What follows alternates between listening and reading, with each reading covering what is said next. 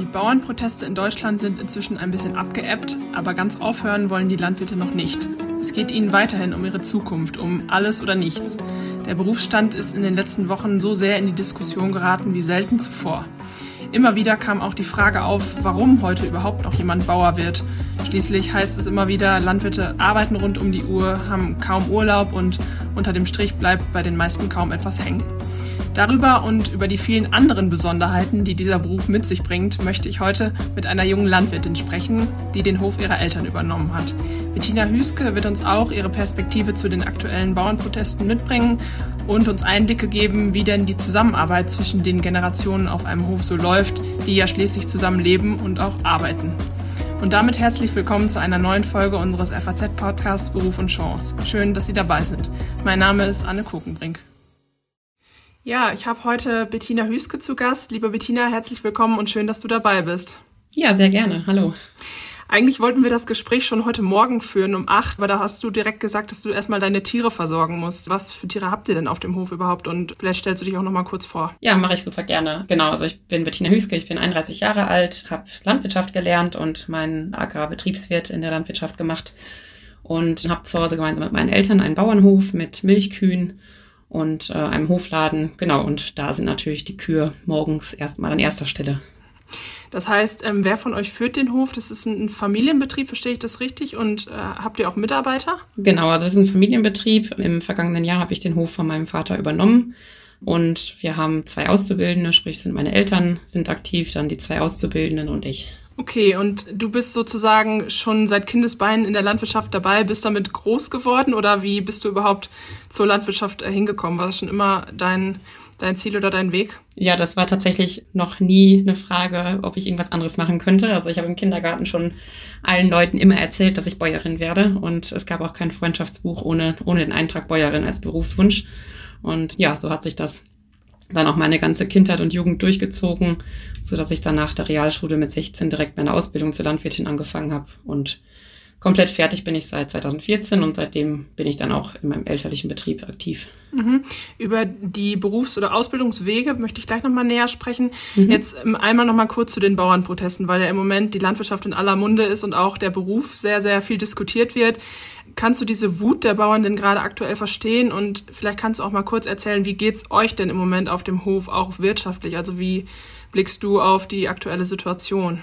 Ähm, ja, also die Wut, die kann ich auf jeden Fall verstehen. Das Problem sind ja jetzt gar nicht die Agrardieselrückerstattungen oder Subventionen, die jetzt akut gefallen sind. Das war einfach jetzt zu viel und ähm, der Frust, der ist einfach riesengroß und ich sage es auch gerne immer wieder, das ist, ich glaube, wenn ein Berufsstand wie die Landwirtschaft, die so divers und verschieden ist, es schafft, dass, dass ja Deutschland, deutschlandweit eigentlich alle Landwirte aus allen Branchen mit allen Facetten gemeinsam auf die Straße gehen, dann da muss schon ja der Frust und die Enttäuschung und auch die Perspektivlosigkeit extremst groß sein. Und das war jetzt dann der Auslöser im Dezember, ähm, eben eine weitere Streichung, die ja am Ende nicht uns reicher, sondern ja eigentlich den, auch den, den Konsument ärmer macht, weil wir dann teure Lebensmittel verkaufen müssen. Ja, das hat dazu geführt, dass eben diese Demos stattfinden und stattgefunden haben. Und ähm, ja, kurz zu uns, zu unserem Betrieb. Im vergangenen Jahr, das war ja auch in aller Munde, gab es natürlich die überall zerrissenen Rekordgewinne. Rekordgewinn würde ich es jetzt bei uns auch nicht nennen. Aber natürlich haben wir in einem Jahr, in dem der Milchpreis relativ hoch war, aufgrund äh, Ukraine-Krieg, Corona und so weiter, ist alles ziemlich hochgegangen, waren die Preise im vergangenen Jahr gut. Hinzu kam eine Witterung. Wir haben sehr, sehr viel Regen bekommen, konnten sehr viel äh, Futter ernten für unsere Tiere. Und das natürlich im Vergleich zu den vier, fünf Jahren davor, wo wir viel mit Dürre zu kämpfen hatten, teilweise gar nicht wussten, was unsere Tiere fressen sollen, weil wir nichts ernten konnten, ähm, war natürlich das letzte Jahr besser, ganz klar. Hm. Das heißt, ich höre schon raus, es ist ein, ist ein Beruf, der sehr, sehr unterschiedlich ist, also von Betrieb zu Betrieb, aber auch die Jahre sind sehr unterschiedlich. Ja, Schlechte total. Ernte, gute Ernte, wie, du bist ja nun Betriebsleiterin, wie gehst du denn damit um oder auch wie ist es betriebswirtschaftlich so? Also du hast ja verschiedene Ausbildungen auch gemacht, vielleicht kannst du mhm. nochmal skizzieren, wie man überhaupt ausgebildet wird, um diese unternehmerischen Entscheidungen zu treffen, die sich ja vielleicht auch gar nicht so sehr von anderen Unternehmen anderer Branchen unterscheiden. Genau, es gibt erstmal die klassische Berufsausbildung, Die geht im Normalfall ohne Abitur und vorherige Ausbildung geht über drei Jahre. Die macht man auch in der Regel auf drei verschiedenen Betrieben. Das heißt, jedes Jahr zum 1. August ähm, wechselt man als Auszubildender den Hof und hat ebenso auch die Möglichkeit, dann während der Ausbildung wirklich komplett unterschiedliche Betriebssysteme kennenzulernen. Genau, und danach, wenn man den klassischen Weg geht, hat man danach ein sogenanntes Gesellenjahr arbeitet quasi ein Jahr. Das habe ich zum Beispiel im Ausland verbracht. Ich habe da Praktika in Kanada und Neuseeland gemacht, um einfach auch ein bisschen über den Tellerrand blicken zu können. Und im Anschluss habe ich dann eine zwei Jahre Vollzeitschule gemacht äh, für meinen Agrarbetriebswirt, das gleichzustellen mit dem Meister. Und das ist so der klassische Weg für Hofnachfolger, weil man eben auf der Agrarbetriebswirtschule ja sehr viel praktische ähm, ja, Fertigkeiten lernt, um eben so einen Betrieb weiterführen zu können. Sprich, man hat Fächer wie Unternehmensführung, die dann wirklich auf ja, Rentabilität, Stabilität, Liquidität von, von eben dem eigenen Betrieb sogar eingeht. Da analysiert man alles, ähm, analysiert sogar die Buchführung. Sprich, man ist eigentlich dadurch ja perfekt eigentlich auf den Einstieg zu Hause vorbereitet. Und dann gibt's eben noch den anderen Weg des Studiums, wo man eben dann Bachelor oder Master in der Landwirtschaft machen kann, das ist dann aber in der Regel eher für diejenigen, die ja außerhalb der Landwirtschaft arbeiten wollen oder in der Landwirtschaft, aber nicht auf dem eigenen Hof arbeiten wollen. Hm. Klingt auf jeden Fall so, als sei es mehr als nur Kälber füttern und auf dem Acker rumfahren. vielleicht kannst du mal äh, beschreiben, wie sieht denn so ein Arbeitsalltag bei dir aus und vielleicht kannst du auch mal einordnen, wie groß ist denn euer Hof so im Vergleich zu anderen Höfen, damit man da ein Gefühl für bekommt. Genau, also äh, fangen wir mal mit der letzten Frage an. Unser Hof, wir haben bei uns 130 Milchkühe. Der durchschnittliche Betrieb deutschlandweit liegt ungefähr bei 70 Milchkühen, sprich wir sind dann schon etwas größer als der Durchschnitt in Deutschland, aber noch ja als Familienbetrieb, weil wir eben auch hauptsächlich dann Familienarbeitskräfte haben. Ähm, wir wirtschaften ein bisschen Acker, um eben das Futter für unsere Tiere produzieren zu können. Und der Arbeitstag selber, der fängt bei mir morgens immer um 6 Uhr an. Da werden immer erstmal alle Tiere begutachtet von mir. Wir stehen dann auch gemeinsam auf, sprich meine Eltern äh, und äh, die Auszubildenden stehen auch mit um 6 Uhr auf. Ja, und dann werden erstmal die Tiere versorgt. Mein Vater füttert die äh, Kühe, meine Mutter füttert die Kälber und die Azubis und ich gehen dann hauptsächlich ja, in den Kuhstall, kümmern uns da um die Tiere, bringen die noch zum Melken. Dafür haben wir zwei Melkroboter. Ja, machen Gesundheitskontrollen und das zieht sich dann irgendwie so durch den Tag durch. Meistens gehen wir dann nach der Stallarbeit, gehen wir frühstücken, haben dann alltägliche Arbeiten wie Ställe einstreuen. Ähm, einmal im Monat muss ausgemistet werden. Sprich, dann muss der Mist erstmal wieder aus dem Stall rausgefahren werden. Ähm, Silos ab, müssen abgedeckt werden, damit die Kühe gefüttert werden können und, und, und. Also ist irgendwie ähm, ja, jeder Tag unterschiedlich und irgendwie haben wir auch jeden Tag genug zu tun. Hm. Klingt ja auch so, als würden irgendwie alle an einem Strang ziehen. Du sagst, der Vater arbeitet mit, die Mutter arbeitet mit und die mhm. Azubis auch. Läuft so ein Betrieb dann überhaupt nur, wenn alle an einem Strang ziehen und wenn die ganze Familie mitarbeitet oder wie, wie ist da dein ja. Gefühl? Ja, definitiv. Also Landwirtschaft ist definitiv ein Familienunternehmen, gerade auch in unserer Größe. Klar gibt's auch Betriebe, die irgendwo 1000 Kühe oder 2000 Kühe haben. Da ist man dann auch eher Manager und ähm, ja, wacht halt quasi über die Angestellten, dass eben da alles richtig läuft. Aber eben diese kleinen Betriebe, das sind alles Familienbetriebe, die, die auch mit dann funktionieren. Also wir haben ja dann nicht nur nicht nur den Hof, der ja, Haushalt muss gemacht werden. Dann hatte ich eingangs ja schon erwähnt, dass wir einen Hofladen haben. Auch da muss ja irgendwie jeder mit anpacken.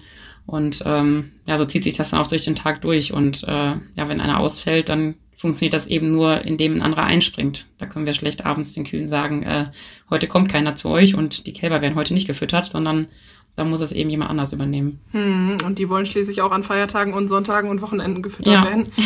ähm, so das heißt, aus.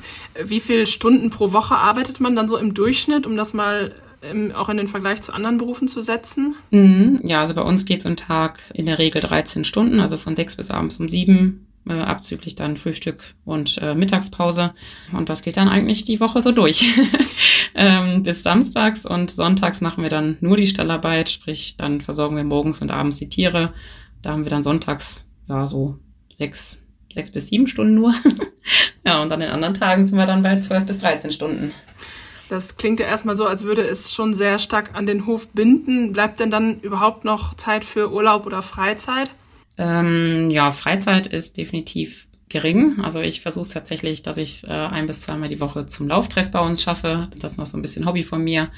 Und ich versuche auch möglichst wenig mit in den Feierabend zu nehmen. Sprich, wenn ich abends um 19 Uhr ja bei mir zu Hause bin, dann dann versuche ich auch wirklich abzuschalten und auch sonntags so zwischen den Stallzeiten. Ähm, ja, da, da versucht man sich die Zeit dann so zu nehmen, wie man sie dann hat.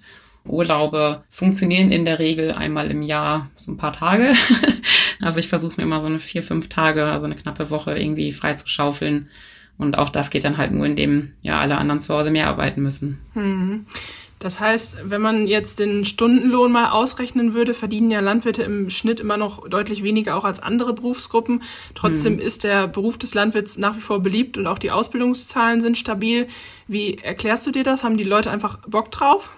Ja, also da gibt es nur eine Antwort. Landwirtschaft kann man nur machen, wenn man Lust drauf hat, weil einfach Arbeitsbedingungen sind sicherlich in anderen Berufen teilweise genauso, aber eben auch teilweise schöner.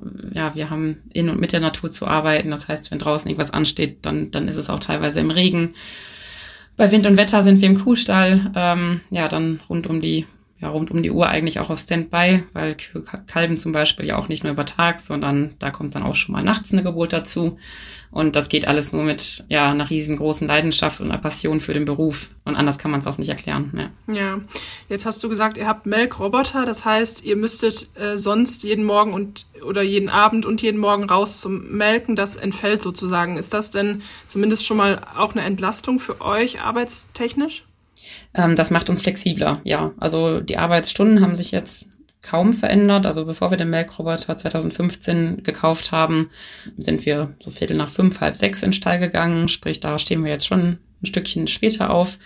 Aber ja, dies, der größte Vorteil ist tatsächlich die Flexibilität. Das heißt, äh, wenn wir vor allem dann auch mal irgendwo in einem Termin sind oder Weihnachten ganz klassisch auf Familienfeier, da müssen wir nicht zwingend alle um halb fünf aufstehen äh, nachmittags, um dann ja die Kühe zu melken, sondern können auch sagen, wir, wir fahren erst um halb sechs nach Hause. Die Arbeit bleibt die gleiche und das zieht sich natürlich dann einfach in den Abend später rein, aber so hat man einfach die Möglichkeit, ja, ein bisschen mehr auch Zeit mit Familie und Freunden zu verbringen. Mhm. Und wie zufrieden bist du insgesamt damit oder wünschst du dir auch manchmal einfach einen ganz geregelten Job mit normalen Arbeitszeiten? Boah, ich glaube, mit zu viel Freizeit käme ich nicht klar. ähm, ist wahrscheinlich alles Gewohnheitssache. Aber nee, ich glaube, dass, ja, wenn man die Entscheidung für sich selber trifft, dass man in die Landwirtschaft gehen möchte und als Landwirtin arbeiten möchte, dann, dann hat man die ganz bewusst getroffen. Und ähm, natürlich gibt es zwischendurch auch mal Frust und man ärgert sich, dass, äh, ja, dass man dann vielleicht doch später zu einem Treffen mit Freundinnen gehen kann. Aber am Ende des Tages ja, überwiegt dann doch die Leidenschaft und die Freude über den Beruf. Hm. Du hast gerade Freunde angesprochen. Wie ist es denn bei dir im Freundeskreis? Bist du da die einzige Landwirtin? Gibt es noch mehr oder hast du auch viele Landwirte als Freunde? Nee, also ich habe einen Kegelclub, da bin ich definitiv die einzige Landwirtin. Äh, wir wohnen allerdings auf dem Dorf, das heißt äh, in einer 4000 äh, Seelen Gemeinde. Da sind natürlich alle trotzdem ja dem Land verbunden. Also Landwirtschaft hat da keiner gelernt, aber die haben Gott sei Dank alle Verständnis dafür. Und wenn ich dann später komme, dann ähm, halten mir halt einen Platz frei oder warten eben so lange. Also das äh, funktioniert tatsächlich sehr gut. Mhm. Jetzt nochmal auf das Thema Generation. Ähm, die Landwirtschaft ist ja wie keine andere Branche sehr, sehr stark familiär geprägt. Äh, alle leben und arbeiten unter einem Dach. Wie funktioniert das bei euch? Oder auch wohnst du dort auf dem Hof, wo deine Eltern auch wohnen?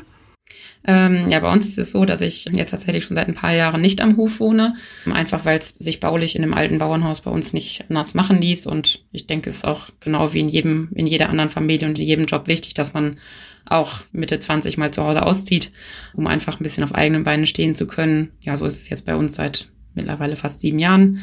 Aber es ist tatsächlich aktuell auch ähm, so, dass wir gerade äh, Wohnraum schaffen und ich dann auch hoffentlich dieses Jahr noch zurück zum Hof ziehen kann. Wo du das gerade ansprichst, würde ich auch noch mal gerne fragen, wie das so ist mit Landwirtschaft und Partnerschaft, wenn dir die mhm. Frage jetzt nicht zu persönlich ist, aber oft denkt man ja auch, Mensch, wenn jemand so sehr gebunden ist an seinen Hof und an seinen Beruf, da muss man auch erstmal jemanden finden, der das, der das so mitmacht. Das ist auch wohl so. Also die Unterstützung vom Partner, die braucht man einfach zu 100 Prozent. Also nicht, nicht mal arbeitstechnisch. Ähm, das würde ich jetzt gar nicht als wichtigsten Punkt ansehen, aber einfach, dass man ja mental und auch dann im Feierabend unterstützt wird, dass man Verständnis dafür hat und ja, dass der Partner jetzt auch nicht irgendwie böse ist, wenn es später wird. Meistens, wenn ich sage 19 Uhr bin ich zu Hause, dann kommt nur noch ein Ja. Schauen wir mal, wann du dann zu Hause bist. ja, weil es dann doch irgendwie nochmal was dazwischen kommt. Dann ist vielleicht doch nochmal ein Kalb krank oder es muss noch irgendwas, geht irgendwas kaputt. Ja, die Unterstützung finde ich persönlich definitiv eher das Mentale und dass man dann eben in der Freizeit runterkommen kann. Wie stark war denn bei dir oder wie groß war auch die Verpflichtung, den Hof der Eltern weiterzuführen? Ich weiß nicht, wie die Situation mit deinen Geschwistern bei euch ist, aber mhm. war das freiwillig oder gab es da irgendwie auch einen gewissen Druck? Ähm, nee, wir hatten Gott sei Dank alle keinen Druck. Unsere Eltern haben uns das immer frei überlassen. Ich habe zwei ältere Brüder, die auch eigentlich bis, bis zur Ausbildung auch immer von meinen Eltern aus die Möglichkeit hatten, da weiterzumachen. Die beiden haben aber eigentlich auch schon immer äh, signalisiert, dass sie es nicht machen wollen. Ja, und dadurch, dass, dass ich ja auch schon immer gesagt habe, dass ich es machen will, war, glaube ich, bei, ja, bei keinem so richtig der Zwang, da irgendwas machen zu müssen. Und ja, für meine Eltern war es auch völlig okay, dass es dann eben die Tochter macht und äh, nicht der Sohn. Wie gut funktioniert das denn mit den Absprachen sozusagen? Bist du ja eine der Chefinnen, dein Vater ist aber trotzdem auch im Betrieb, deine Mutter auch. Es ist ja was anderes als in einem Unternehmen, wo der Chef einfach ein, fremder Mensch ist, den mhm. man so persönlich nicht gut kennt. Wie gut klappt das? Das klappt halt ja nur mit, mit Absprachen und indem man ja sich regelmäßig eben auf den neuesten Stand bringt. Dadurch, dass ja viel auch Routinearbeiten sind, äh, wissen dann gerade auch die Auszubildenden natürlich auch, was sie machen sollen. Ansonsten ist es auch in der Regel mein Job in Anführungsstrichen, denen zu sagen, was am Tag noch ansteht. Ähm, aber klar, wenn ich dann auch mal Termine habe, dann sind auch meine Eltern für die beiden zuständig und klären dann auch mit denen, was da noch zu tun ist. Also das funktioniert ganz gut so. Hm. Jetzt ist es ja wie bei vielen Selbstständigen so, dass man eigentlich rund um die Uhr abrufbar ist. Wie gut gelingt es dir denn in der Freizeit wirklich abzuschalten oder dreht sich dann auch gedanklich alles noch um den Hof? Hm, ja, mir gelingt es tatsächlich ganz gut abzuschalten, muss ich sagen. Dadurch, dass äh, wir die, ja, die Melkroboter zum Beispiel, die haben einen eigenen Alarm, der auch auf mein Handy geht. Da bin ich dann auch ganz entspannt, solange das Handy ruhig ist, mache ich mir da auch keine Sorgen, dass irgendwas nicht läuft. Und ähm, ja, wenn wir Abkalbungen zum Beispiel haben, äh, haben wir jetzt seit einigen Jahren eine Kamera im Abkalbestall. Das heißt, wenn ich dann, so wie jetzt aktuell eben nicht am Hof wohne, kann ich dann ja vorm zu Bett gehen oder nachts mal eben Wecker stellen, äh, auf die Kamera schauen und dann bin ich aber auch super schnell wieder eingeschlafen und mache mir da keine weiteren Gedanken drüber. Mhm, das klingt ja schon alles ziemlich technisiert, auch mit dem Roboter. Wie würdest du sagen, wie viel Bürokratie oder Schreibtischarbeit hat denn so ein Landwirt? Das ist ja auch das, was die Landwirte in den letzten Wochen immer wieder auf ähm, Plakaten beklagt haben, dass es zu viel mhm. Arbeit gibt. Vielleicht kannst du mal beschreiben, was da so für Arbeit überhaupt anfällt. Mhm, ähm, genau, also wir haben natürlich die grundsätzlich erstmal die Buchführung, Rechnungsbeträge überweisen, äh, alles mit dem Steuerberater regelmäßig klären und Absprachen treffen. Dann gibt es sehr viele Online-Meldungen, die gemacht werden müssen, sprich wann, wie, wo ein Tier unser Hof verlässt, wohin es geht. Kälber müssen alle angemeldet werden, abgemeldet werden. Ähm, und das sind alles, also viele Aufgaben davon übernehmen tatsächlich meine Eltern, also gerade Buchführung, das macht meine Mutter noch. Die ganzen Bürokratiesachen im Stall, die übernehme ich alle. Und ich bin mir auch sicher, dass wenn meine Eltern das nicht mehr machen würden, dass ich das nicht alles allein hinkriegen würde. Also das äh, ist alles schon mittlerweile ein riesengroßes Monster geworden, ja, wo man irgendwann auch kein Ende mehr sieht. Hm. Was würdest du sagen, wie viele Stunden pro Tag oder pro Woche verbringst du inzwischen im Büro oder ihr? Ja, bei mir kommt es ja noch mit hinzu, dass ich dann auch die Roboter, also die ganze Technik ja auch im Büro quasi überprüfe, morgens und abends, um auch die Tiergesundheit mit, mit zu überprüfen. Aber ich würde sagen, bei mir ist es so sind es so zwei Stunden am Tag. Ähm, bei meiner Mutter wird es auch ja die Stunde am Tag mindestens sein, die sie für den Betrieb einsetzt. Bei meinem Vater dann auch noch ja, eine halbe Stunde vielleicht täglich mit dazu. Also es sind schon, schon einige Stunden, die da zusammenkommen. Mhm. Jetzt ist ja Digitalisierung gerade im Berufsleben in aller Munde und auch in der Landwirtschaft scheint es immer mehr Einzug zu halten. Hast du da Hoffnung, dass KI oder andere Tools euch da in Zukunft an Teilen äh, Arbeit abnehmen können? Ja, ich glaube, was ganz wichtig ist, dass, dass eben die Tools sich alle miteinander vernetzen können, weil aktuell gibt's einfach so viele ähm, Dinge, die zum Beispiel doppelt gemeldet werden müssen. Da kann das eine Portal nicht auf das andere zugreifen oder es reicht auch nicht, dann irgendwie eine Zugangsberechtigung zu erstellen, sodass dass die eine Behörde auf die andere Behörde zugreifen kann, sondern man muss immer und immer wieder die gleichen Dinge nochmal woanders hinschicken oder vielleicht auch Gutachten für Bauanträge und so weiter. Ähm, das sind alles Dinge, die kann man ja eigentlich einmal hinterlegen und dann dann muss es ja gut sein. Und ähm, ja, viele Dinge sind einfach aktuell mit doppelt dreifach Meldungen zu viel. Und da sehe ich noch sehr, sehr viel Potenzial. Hm, erinnert mich so ein bisschen an andere Branchen, die irgendwie über ähnliche Dinge klagen. Also am Ende äh, hört es sich so an, als unterscheidet sich der Agrarbetrieb nee. in manchen Dingen gar nicht mehr so stark von, von eigentlichen anderen Unternehmen. Nee, das würde ich auch so sagen. Vielleicht nochmal auch die Frage, ähm, es wird ja viel über Bio und konventionell gesprochen. Würdest du sagen, dass Bio-Landwirte noch mehr Arbeit haben oder unterscheidet sich das heute überhaupt noch so stark? Ähm, ich würde sagen, die Arbeit ist anders. Also klar, gerade auch in der Bewirtschaftung der Felder ähm, ist ein Biobetrieb definitiv haben die mehr Arbeit, weil die einfach ähm, ja viel mehr per Hand beziehungsweise Maschine dann im, im Acker machen müssen, als dass wir das machen müssen. Aber grundsätzlich, gerade auch im Tierbereich, bei den Kühen, würde ich jetzt nicht behaupten, dass der Biobauer da sehr viel mehr Arbeit mit den Tieren hat, als jetzt ein Landwirt, der sich auch konventionell gut um seine Tiere kümmert. Am Ende des Tages ist es ja nicht das, das Label, was quasi über die Arbeit und Art und Weise entscheidet, sondern ja, jeder Landwirt selbst. Und das ist, glaube ich, ganz wichtig, dass man das auch so kommuniziert und unterscheidet. Mhm. Und viele, von vielen Biobauern hört man ja auch gerade, dass es selbst bei denen wirtschaftlich auch nicht so berauschend läuft, zumindest nee. bei vielen. Du hast äh, am Anfang erwähnt, dass ihr einen Hofladen habt. Seit wann habt ihr den denn? Und ähm, war das so ein bisschen, um euch, um euch breiter aufzustellen oder wie kam es denn dazu? Genau, also den Hofladen haben wir 2021 eröffnet, also der ist noch relativ jung, zweieinhalb Jahre jetzt. Das Besondere ist, dass wir aus der Milch von unseren Kühen Speiseeis herstellen und das dann als ja, fertig verpacktes Eis quasi im Hofladen über Automaten verkaufen, der auch 24-7 dann geöffnet hat. Und ähm, eigentlich war es für uns irgendwie schon, oder bei mir im Kopf eigentlich schon immer ja klar, dass ich irgendwie Produkte selber vermarkten möchte, aber ja, die reine Milch kann man ja auch offiziell vom, von äh, den Behörden darf man sie ja nicht so direkt vermarkten, außer über Milchtankstellen. Und ja, da haben wir dann immer überlegt, was können wir machen, zu welchen Produkten können wir unsere Milch verarbeiten. Und dann kam eben irgendwann Anfang 2021 die Idee mit dem, mit der Eisherstellung. Ja, und das haben wir dann im August konnten wir eröffnen und äh, sind seitdem auf jeden Fall auch sehr zufrieden. Und klar, am Ende des Tages ist es ein zweites Standbein und ähm, ja, wir haben zumindest so schon mal den Grundstock dafür gelegt, wenn irgendwas anderes vielleicht nicht mehr so gut funktioniert, dass man das ausweiten kann. Wie blickst du denn insgesamt auf die Zukunft eures Betriebs oder auch der Landwirtschaft insgesamt? Glaubst du, dass solche Wege, wie ihr ihn geht, immer mehr nötig werden oder geht es am Ende doch dahin, dass die Betriebe doch größer werden müssen, um zu überleben und die kleinen ähm, schrittweise aufhören? Also meine Hoffnung ist definitiv weiterhin, dass die Kleinen auch bestehen bleiben können, weil ich glaube, gerade die kleinen Familienbetriebe haben auch ja sehr viel Charme und ja sehr viel, viele Vorteile auch für die Landwirte selber, weil man auch noch viel mehr Familie hat und auch die Familie viel mehr mitarbeiten kann. Ich bin immer sehr optimistisch und äh, gebe das auch mal so an meine Auszubildenden weiter, ähm, dass halt immer gegessen werden muss und dass vielleicht auch irgendwann ja so dieser Knackpunkt oder das alles bei den ja, Verbrauchern auch ankommt und wir selber sind ja auch Konsumenten, dass man irgendwann merkt, okay, es ist jetzt nicht ganz verkehrt, dass dass Produkte aus Deutschland kommen und dass eben unsere Standards hier extrem hoch sind, dass wir auch wirklich sehr, sehr qualitativ hochwertige Lebensmittel produzieren können. Und ähm, ja, die Hoffnung habe ich definitiv noch, dass das auch irgendwann bei allen so in den Köpfen vorhanden ist. Und ähm, deswegen blicke ich sehr optimistisch in die Zukunft. Mhm. Jetzt wird ja auch viel über Molkereien gesprochen und ähm, darüber, dass die Landwirte noch mehr für ihren Liter Milch bekommen müssten. Siehst du das mhm. auch so und fühlst du dich da auch manchmal so ein bisschen in die Ecke gedrängt, weil die Landwirte ja irgendwo die Preise nicht selbst bestimmen können? Ja. Ähm, ja, das ist sicherlich einer ja, der größten Fehler, die, die vor Jahrzehnten gemacht wurden, dass wir eben die Rechnung nicht selber schreiben, sondern erst nachdem wir die Milch geliefert haben, also erst ja, fast einen Monat später, bekommen wir Bescheid darüber, was wir eben für die Milch bekommen und ja, welches Geld wir dann für unsere Produkte bekommen.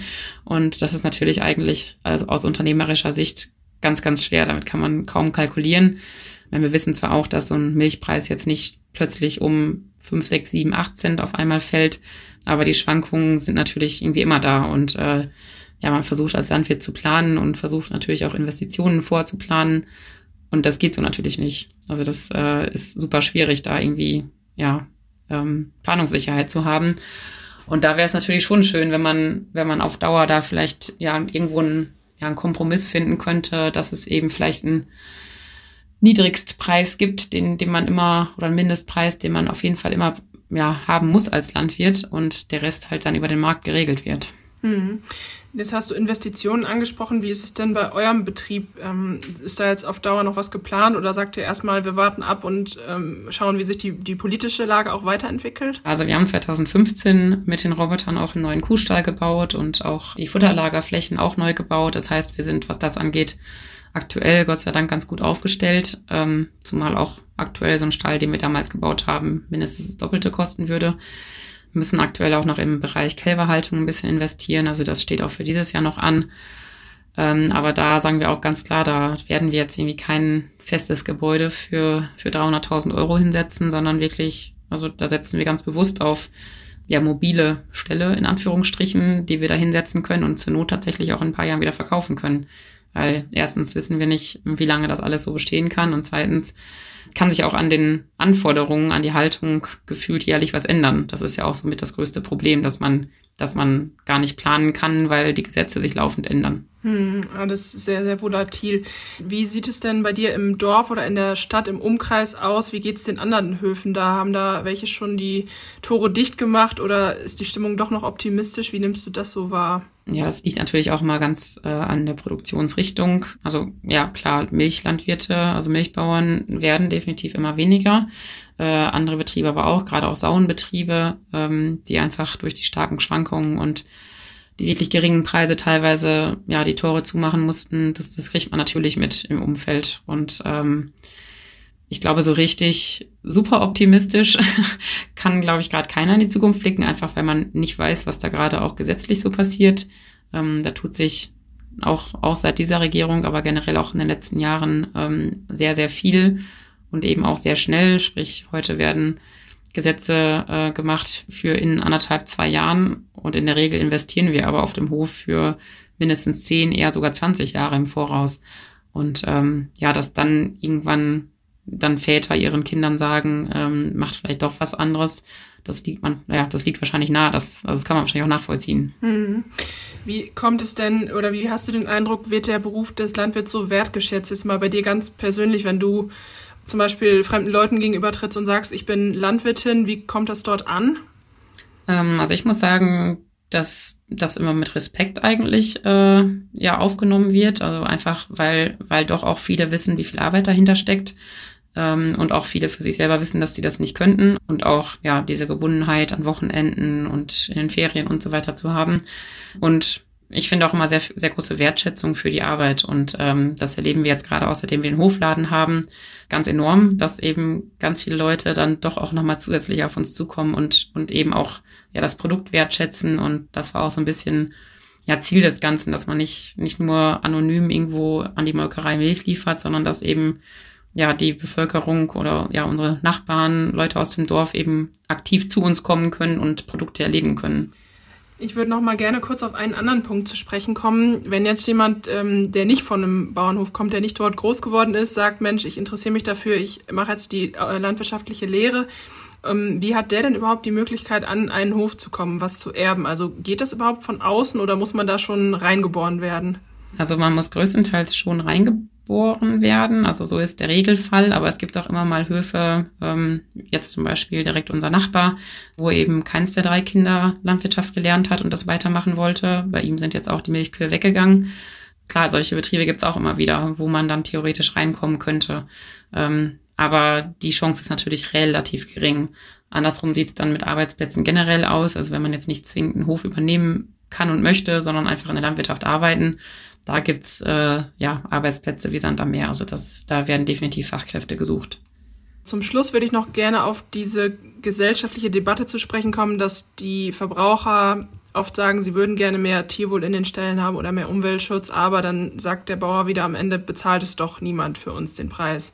Wie blickst du darauf und wärst du als Landwirtin auch bereit, für deine Kühe zum Beispiel noch mehr Tierwohl zu bieten oder ich weiß nicht, bekommen die Kühe Auslauf auf die Weide oder ähm, wie ist so der, der Stand und dein Blick auf die, auf die Situation? Mhm.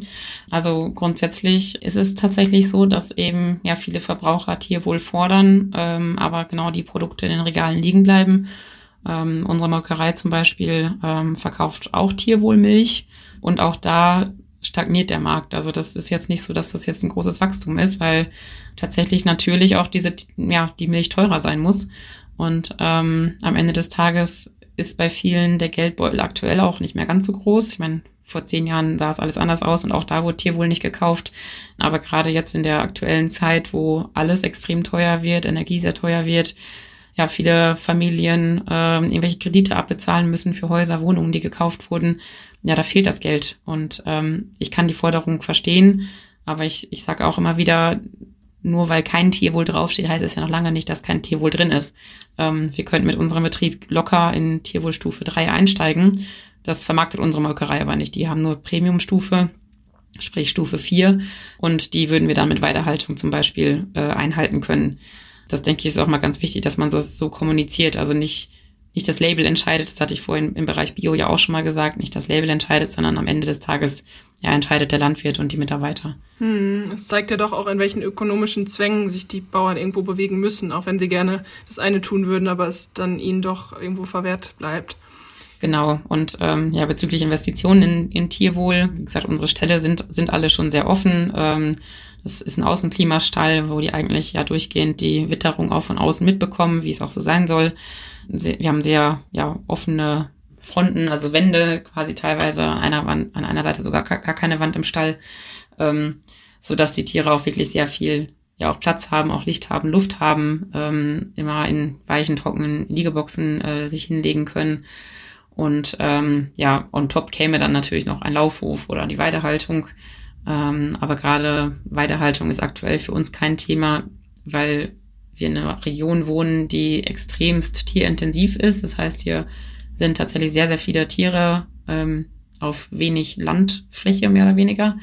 Ähm, und da könnten wir uns das jetzt auch einfach finanziell gerade nicht leisten, ähm, 10 Hektar unserer, unserer 60 Hektar nur als Auslauf zu nutzen. Also da müssen wir definitiv Futter anbauen, damit wir unsere Tiere auch über den Winter versorgen können. Solange denke ich mir, auch wenn es schön wäre, Weidehaltung zu haben, ähm, geht es unseren Tieren hier im Stall jetzt auch nicht viel schlechter. Mhm.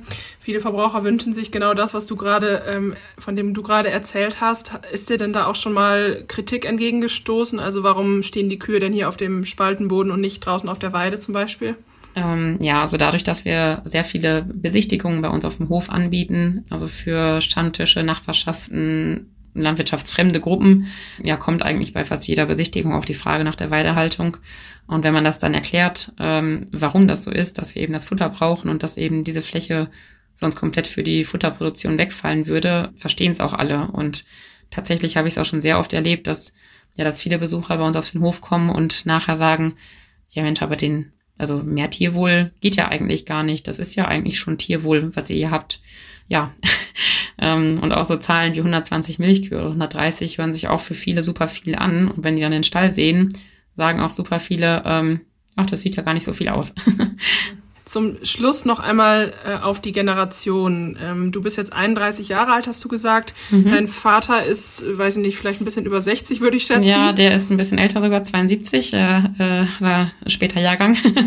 okay, und wie ist es denn, wann geht man als Landwirt in Rente? Denn die Vorstellung ist jetzt so, man arbeitet eigentlich 13 Stunden am Tag, man ist ähm, vielleicht schon mit 40, 50 gesundheitlich nicht mehr so fit aber kann eigentlich auch nicht so früh in Rente gehen, weil äh, man lebt ja auf dem Hof, wo auch alle mhm. anderen noch weiter arbeiten. Wie, wie läuft das denn so? Ähm, ja, das wird eigentlich immer nach Mundart geredet. Der Landwirt arbeitet so lange, bis er nicht mehr laufen kann.